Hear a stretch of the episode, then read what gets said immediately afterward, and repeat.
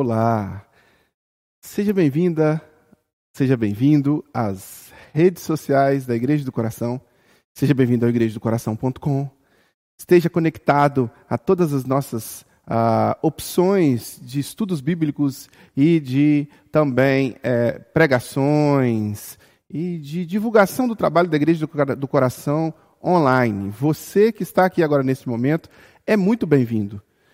Quero te encorajar a prosseguir estudando a palavra de Deus e prosseguir caminhando com a Sagrada Escritura. Toda quinta-feira nós temos esse nosso compromisso aqui às 8 horas, pontualmente, estudarmos juntos o texto sagrado e podermos juntos aprender um pouco mais da profundidade do ensino que há no texto da palavra de Deus. Durante essa série de estudos que estamos fazendo às quintas-feiras, temos estudado progressivamente, versículo por versículo, o livro de Atos dos Apóstolos.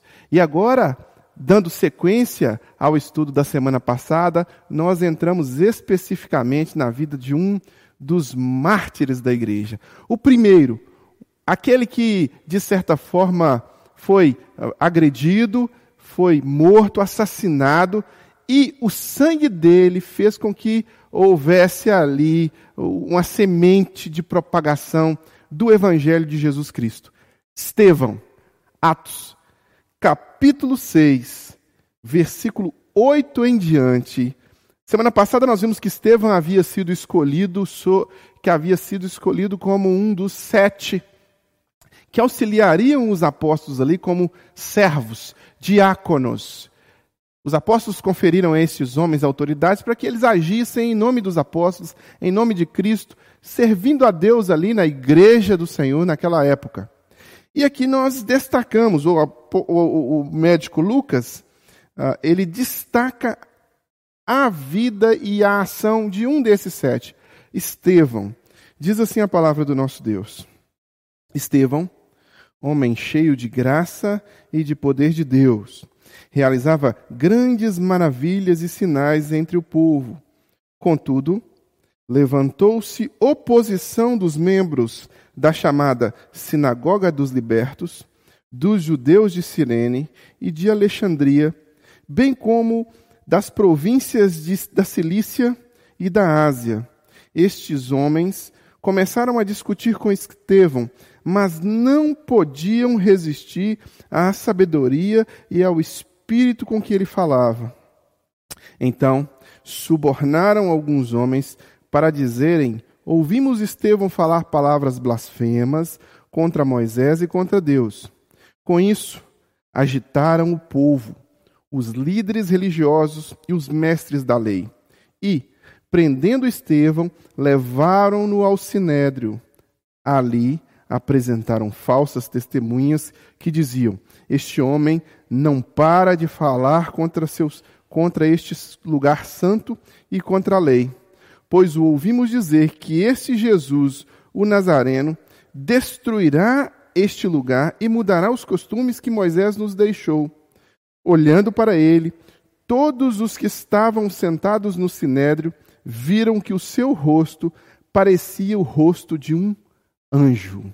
Vamos fazer uma pausazinha aqui para nós pensarmos um pouco no texto que acabamos de ler e tentarmos extrair do texto que acabamos de ler algumas informações. Na semana passada, nós vimos que, para a posição que Estevão ocupava, foi feita uma indicação apostólica. Os apóstolos precisavam de auxiliares. E aí os apóstolos escolheram homens que tivessem bom testemunho, cheios do Espírito Santo e de sabedoria. Estevão se enquadrou dentro destas, desses pré-requisitos. E ele estava ali servindo a igreja propagando a palavra de Deus, servindo à mesa, fazendo com que o, o evangelho se propagasse através de sua própria vida. Aqui, o início do texto que lemos hoje fala que ele era homem cheio de graça e de poder de Deus. Graça e poder de Deus eram características que a palavra de Deus destaca que eram presentes na vida de Estevão. Graça. O que é graça? É um favor não merecido. Então Estevão ele recebia de Deus um favor não merecido e ele se enchia de graça e essa graça era derramada também na vida de outras pessoas. E o poder de Deus, você já sabe muito bem, é a presença poderosa que faz com que um homem antigo morra e um novo ressurja. Porque aquele que está em Cristo, nova criatura é, as coisas velhas já passaram, tudo se faz novo. Estevão era um homem assim, cheio de graça, cheio de amor ao Senhor, cheio de piedade e de devoção. E ele testemunhava disso com sua própria vida, e ele fazia da sua própria vida um, uma, uma espécie de Bíblia aberta para que as pessoas pudessem ler. Este é um desafio pessoal na vida de Estevão e um desafio pessoal na minha vida e na sua vida. Ter a graça de Cristo, ter o poder de Deus, testemunhar essa graça e este poder é um grande desafio. Para que isso aconteça, nós precisamos, de fato, não só conhecer a palavra de Deus, como aplicá-la também em nossas vidas. A aplicação do texto sagrado, fazendo com que ele seja uma espécie de diapasão, que vai fazer com que a nossa vida se afine, e vai fazer com que a nossa vida realmente se endireite, endireitar as nossas veredas. Jesus quer endireitar as nossas veredas, Jesus quer transformar as nossas vidas e quer nos encher da sua graça e do poder de Deus, como era a vida de Estevão. O desafio de Estevão é o meu desafio, é o seu desafio. Buscarmos nos ah, encher de Deus, nos encher do poder de Deus, nos encher da graça de Deus. E para isso acontecer, é preciso um compromisso profundo, intenso com Jesus. É preciso que nós nos entreguemos a Jesus. É preciso que nós nos aprofundemos em conhecer a Jesus e fazê-lo conhecido através das nossas próprias vidas. O trabalho de uma espécie de formão. A palavra é como se fosse um formão na madeira, que vai entalhando ali e trabalhando para que a nossa vida seja formada, formatada, aprumada à luz da palavra de Deus mediante o perdão dos nossos pecados, confessados a Jesus Cristo como nosso Senhor e Salvador.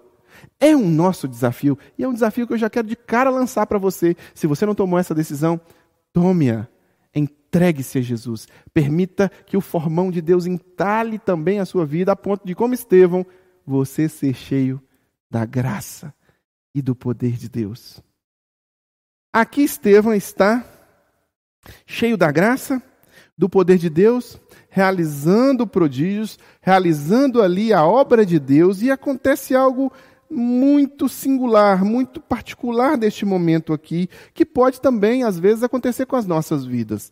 Aqui o versículo 9 diz o seguinte: Contudo, levantou-se oposição dos membros da chamada Sinagoga dos Libertos, dos judeus de Cirene e de Alexandria, bem como das províncias da Cilícia e da Ásia. Vamos parar um pouco. Vamos parar um pouco. Aqui ocorre uma oposição, mas você tem que transferir um pouco a sua mente lá para o primeiro século. Vamos nos transferir lá para Jerusalém do primeiro século. Estamos ali no templo, estamos ali reunindo de casa em casa, a igreja está crescendo, mas estes homens continuam zelando pela prática judaica, oriunda do povo hebreu. Moisés, Abraão, José, profetas, patriarcas, são os homens que formatam ali o pensamento, a cosmovisão destes homens. Jesus vem neste contexto de obediência a esta cosmovisão, a esta lei, e ele cumpre as profecias que haviam sido dadas dentro dessa perspectiva hebraica, judaica. Jesus ali, o Messias, o Cristo, né, Ró Christos, Hamashia, ele cumpre as palavras dos profetas que vieram antes dele. Muitos dos judeus que ali estavam conhecem a Jesus e o rejeitam, mas um grupo pequeno se entrega a Jesus e reconhece em Jesus a presença de Deus e ele como Deus e realmente aquela aquela aquela palavra tão profunda e aqueles milagres que ele faz são tão profundos que aquele grupo forma uma espécie de uma, de uma facção dentro do judaísmo um pouco diferente. Então, aqui, neste momento, eles não têm na ideia aquilo que eu e você temos. Eu e você já temos todo o Novo Testamento escrito. Eu e você já temos toda a doutrina teológica, dogmas da igre das igrejas. Então, nós já temos isso. Eles não. O que eles têm aqui é o contexto judaico. Então, eles se reúnem com práticas judaicas. E eles estão aprendendo a compreender e a decifrar as parábolas e os ensinos do Mestre Jesus. Mas ainda não há organização de igreja, com placa de igreja, ainda não há nem o nome de cristão sendo ventilado. Aqui só são judeus que se reuniram, encontraram-se com Jesus, permitiram que Jesus transformasse a vida deles e eles estão dando start a uma nova história no povo de Deus, uma nova história no que Jesus chamou de minha igreja. Neste contexto, estes homens e mulheres estão ali reunidos. E este Estevão, reunido com outros judeus, com outros uh, que eram considerados também povo escolhido, povo de Deus, ele está ensinando as Escrituras. Ele está ensinando e testemunhando do amor de Jesus. Mas muitos naquela época não simpatizavam com a mensagem oriunda dos judeus seguidores do Galileu, seguidores do carpinteiro de Nazaré. Muitos desses homens não eram homens que eram amigos daquela palavra. Pelo contrário, eles eram opositores. Então, às vezes, ocorria de ter embates, debates muito fortes, muito intensos, como era no, na filosofia grega. A filosofia grega, ela tinha a, a, dinâmica do areópago ali, a dinâmica dos grandes filósofos e pensadores que expunham a sua, o seu pensamento em público, e aí eles debatiam o pensamento e juntamente um ia crescendo com o outro e o povo que assistia aprendia. Aqui nós estamos mais ou menos num contexto desse. Aqui Estevão está ensinando e falando do amor de Jesus e dos ensinamentos aprendidos diretamente na fonte, diretamente com Jesus. E aí se levanta uma oposição. Contudo, levantou oposição dos membros da chamada Sinagoga dos Libertos.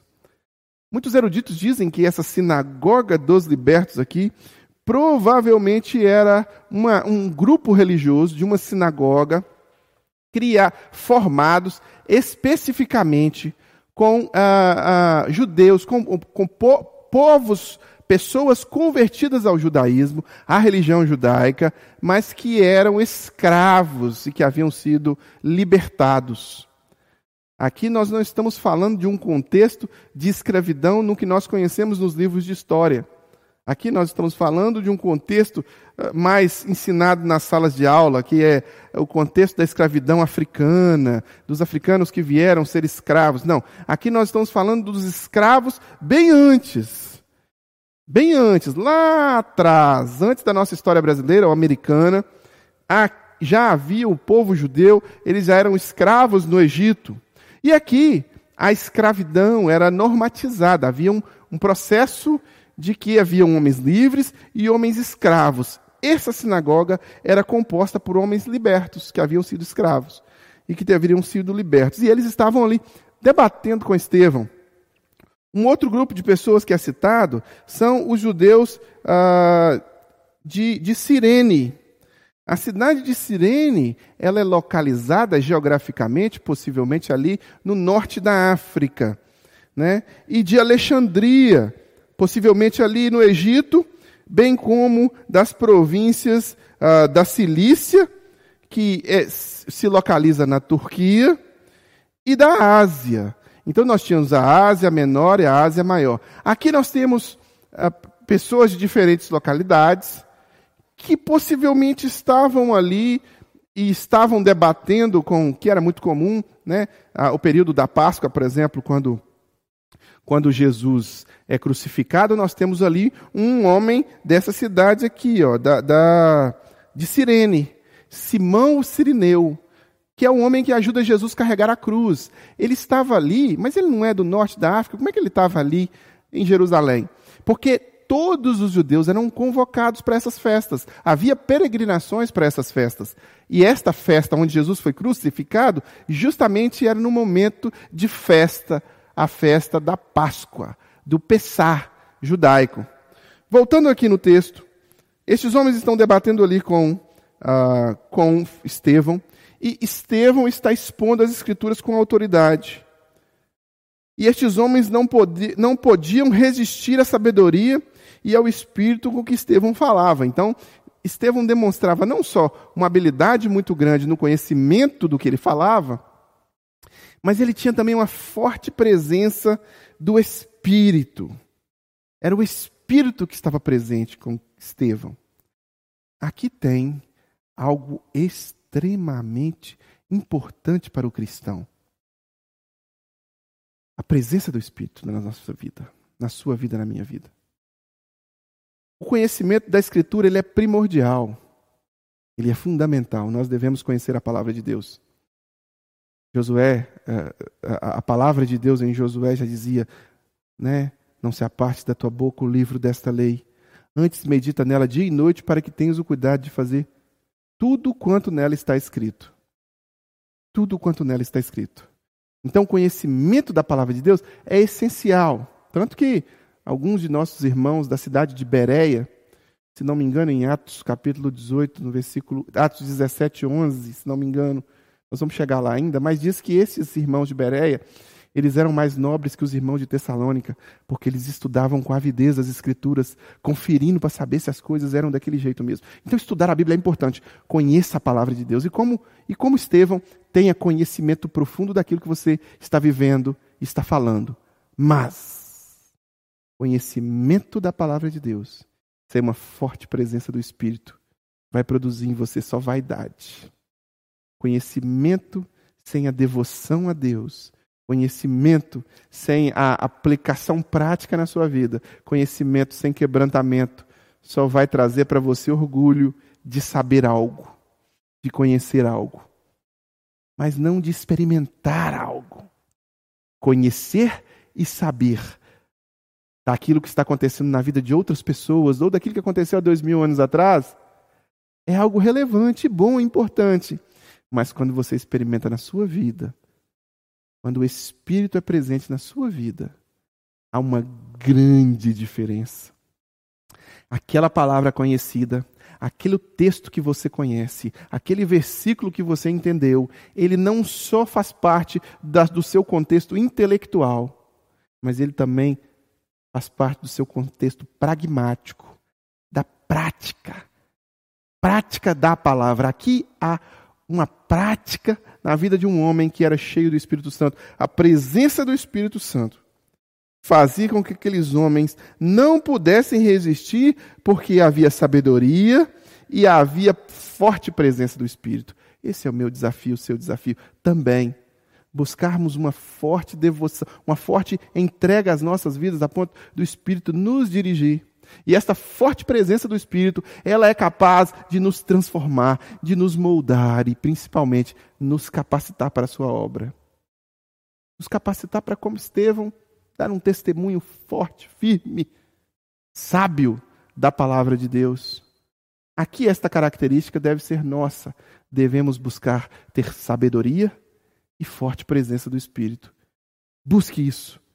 Almeje isso, coloque isso como meta na sua vida e seja, também como Estevão, uma pessoa repleta do poder, da graça de Deus, da presença do Espírito e da sabedoria bíblica. Só que esses homens não resistiram a Estevão no argumento.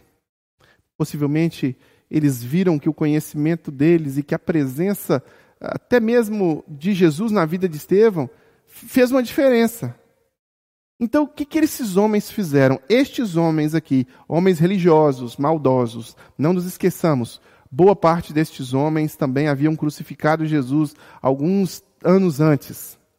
Agora, neste momento aqui, neste momento aqui, estes homens fazem exatamente o que aqueles fariseus, o que aqueles saduceus, o que aqueles homens que faziam parte do sinédrio, os doutores da lei daquela época fizeram eles estão aqui mancomunando, armando, arquitetando contra a vida de Estevão.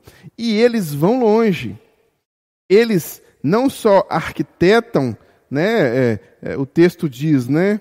O texto diz, então, versículo 11: Então subornaram alguns homens para dizerem: Ouvimos Estevão falar palavras blasfemas contra Moisés e contra Deus. Isso nunca aconteceu. Estevão nunca disse uma palavra de blasfêmia contra Moisés nem contra Deus, pelo contrário, Estevão estava cumprindo o papel de dar prosseguimento à obra iniciada lá atrás pelo profeta, pelo patriarca. Agora Estevão está pregando, anunciando o Jesus que foi anunciado anteriormente também pelos patriarcas, pelos profetas. Estevão está cumprindo a vontade de Deus, mas aqueles homens com maldade no coração subornam algumas pessoas para que estas pessoas ali é, insuflem os líderes religiosos e insuflem também o povo contra Estevão. Há uma, uma, uma, um suborno para que isso aconteça. Depois, esse, esse mesmo povo, agitado, começa a dizer, lá no versículo 13, ali apresentaram falsas testemunhas que diziam: Este homem não para de falar contra este lugar santo e contra a lei, pois o ouvimos dizer que este Jesus, o Nazareno, destruirá este lugar e mudará costumes que Moisés nos deixou. Mas quando eles olhavam para Estevão, eles viam Estevão com um semblante como se fosse de um anjo, tranquilo, sereno, calmo, suave, trazendo a verdade da palavra de Deus, mas lidando ali com injustiça, lidando ali com mentira, lidando ali com a corrupção daqueles corações que queriam impedir a propagação da palavra de Cristo. Eles inventam mentiras contra a vida de Estevão e ainda menciona que Estevão falou que Jesus iria destruir a obra feita por Moisés, queria destruir os costumes feitos por Moisés. A grande verdade é que houve sim uma adaptação aos costumes. Mas essa adaptação aos costumes ela foi progressiva em toda a sociedade. Quando você tem ali no Antigo Testamento, por exemplo, uma dinâmica de você não poder comer carne de porco, você tem uma óbvia e clara explicação de que não havia condições sanitárias para o consumo daquele alimento. Morriam muitas pessoas por coisas que não se morrem hoje. Então há ali no código é, sanitário legal algumas coisas que, com o passar do tempo, foram adaptadas, lógico, óbvio, claro. Assim como mulheres não poderiam ter é, direito à herança, por exemplo, e isso foi mudado no cristianismo. O cristianismo mudou vários costumes, mas ele não mudou a estrutura básica da mensagem de Deus para o homem. Pelo contrário, ele se cumpriu em Jesus. Jesus, certa vez, disse que não veio abolir a lei, mas ele veio cumpri-la, ou seja, ele é o Cordeiro de Deus que tira o pecado do mundo. Ele é o Deus encarnado. Ele é aquele que Isaías havia falado, aquele que todos os profetas anteriores ansiavam, aqueles que até os próprios judeus nas sinagogas daquela época pregavam a respeito de Jesus nos seus, nos seus ensinos, nos seus cultos, mas eles ignoravam que Jesus estava andando ali já entre eles. Essa é uma grande realidade desse momento aqui. Eles distorcem as palavras de Estevão, eles mentem contra Estevão e eles maquinam o mal contra a vida de Estevão. Isso acontece diuturnamente. Eu, você, todos nós seremos alvos de incompreensões, distorções, mentiras, calúnias, perseguições, se quisermos fazer o que é correto, o que é justo, o que é certo. Pregar a palavra de Deus alinhado ao que Jesus ensinou. Alinhado ao que o texto sagrado menciona. Aqui o que Estevão estava fazendo é ensinando as verdades do que Jesus havia ensinado. E Estevão, diante destes homens que se opunham a ele, coloca as verdades da palavra, supera aqueles homens e aqueles homens, derrotados nos seus argumentos falhos e frágeis, usam de diversos subterfúgios malignos para tentar uh, atentar contra a vida de Estevão. Talvez ninguém vai atentar contra a sua vida, ou talvez sim, por amor a Jesus. Mas com certeza absoluta, quando você estiver no caminho de Jesus e caminhando o caminho de Jesus, inevitavelmente você padecerá perseguições. O Mestre Jesus disse: Bem-aventurados sois vós quando vos injuriarem e vos perseguirem, dizendo toda sorte de mal contra vós. Então, quando ocorre este tipo de coisa, quando nós somos perseguidos, quando fofocas são inventadas, quando a mentira satânica, porque o diabo, como pai da mentira, ele insufla pessoas para que de fato possam estar mentindo a seu respeito, quando a mentira é a seta de Satanás sobre a sua vida, quando ocorrem coisas que vêm, de certa forma, motivados pela inveja, pelo ódio, pelo rancor do outro e se isso é movido único e exclusivamente porque você é alguém que se devota a Jesus, que se devota a Deus e não está muito afim de comer das bolotas do diabo ou de estar alinhado ao padrão do mundo, você é bem-aventurado. Você é bem-aventurado, então, como Estevão, você tem que manter a sua tranquilidade. Eu sei que é difícil. Não é fácil ser alvo de chacotas, de perseguições, sejam elas quais forem.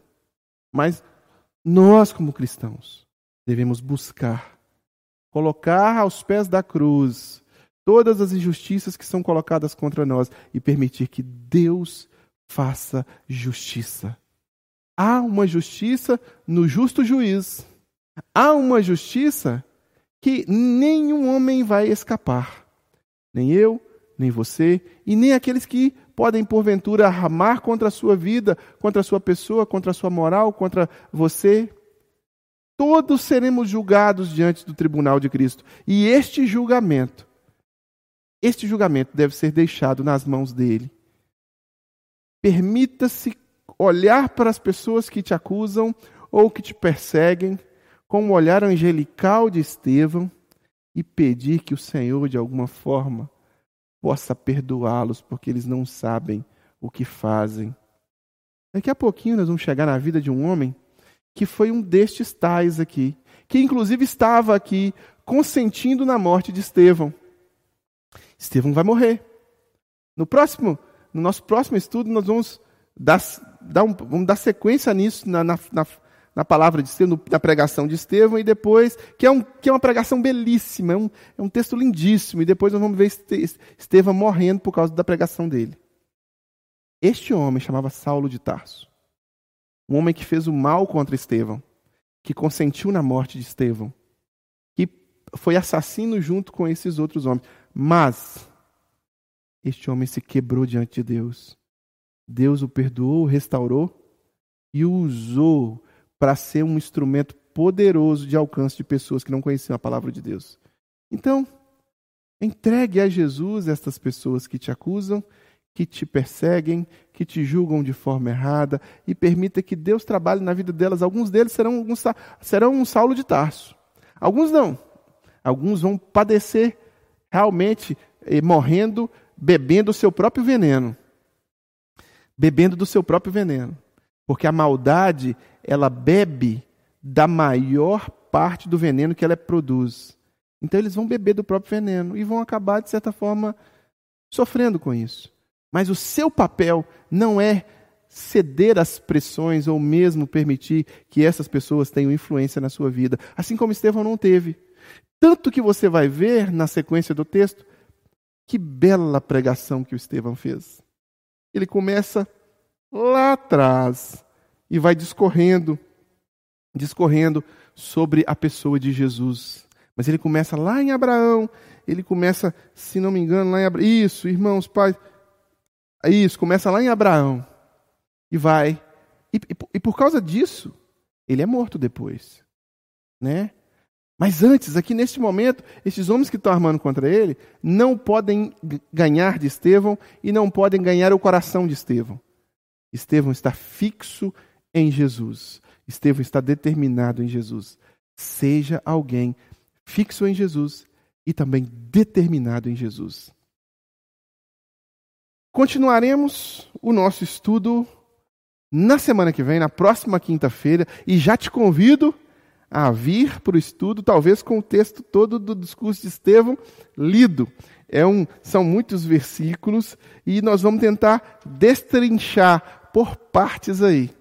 Talvez não caiba tudo no próximo estudo, talvez a gente tenha que picar em alguns, algumas partes, mas tem um ensinamento profundo, há uma linha de tempo que Estevão traça.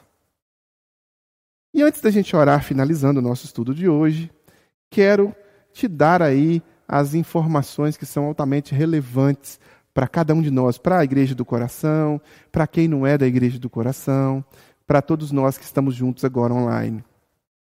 A primeira delas é que eu quero te dizer que, se, que esses momentos que temos aqui, como esse estudo bíblico online, nós temos outros semelhantes.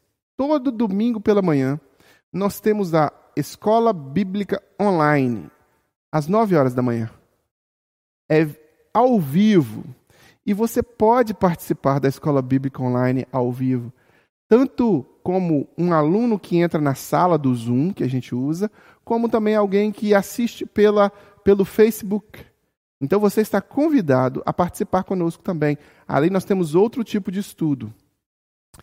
No, por vezes, eu tenho feito lives uh, no, no Facebook, no meu Facebook, mas a Igreja do Coração compartilha essas lives. Não são lives exclusivamente de cunhos religiosos, não. São lives que às vezes têm a ver com cultura, cosmovisão.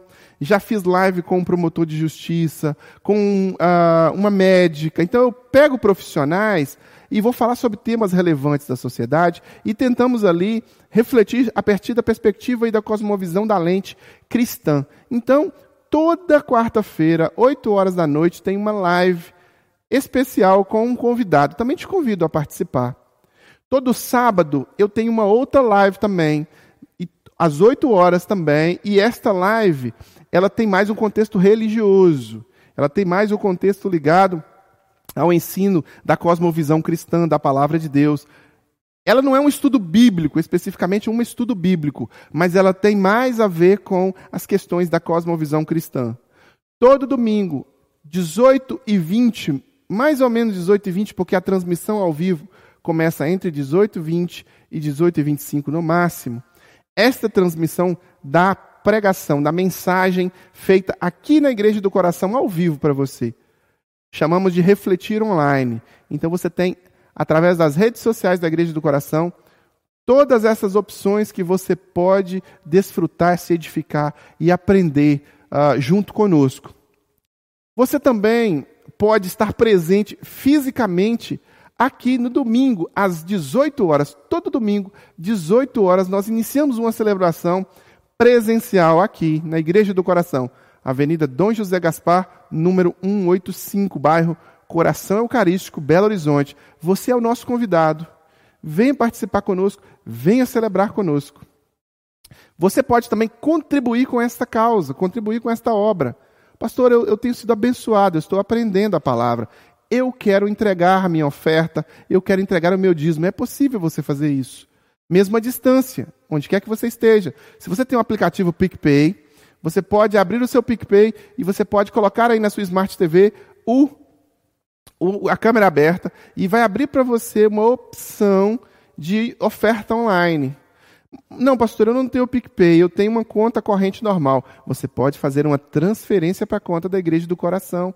Nós estamos agora com a conta passando na sua, na sua na, na tela aí, com o CNPJ da igreja, para que você possa fazer a transferência para a conta da igreja, quer seja da sua oferta, quer seja do seu dízimo, para que a gente possa realmente continuar fazendo esse trabalho, para que a gente possa propagar e melhorar e ampliar mais ainda este trabalho. São com dízimos e ofertas que a gente consegue fazer as coisas que nós fazemos.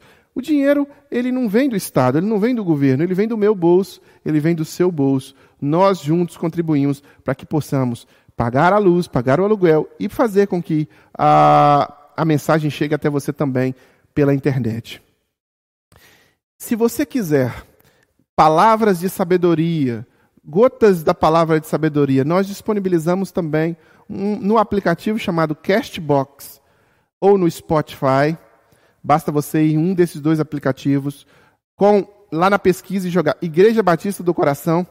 Você pode acessar ali mensagens, reflexões, pequenas gotas de sabedoria que nós temos disponibilizado gratuitamente para todos aqueles que querem receber uma palavra de encorajamento, uma palavra espiritual, receber ali de Deus.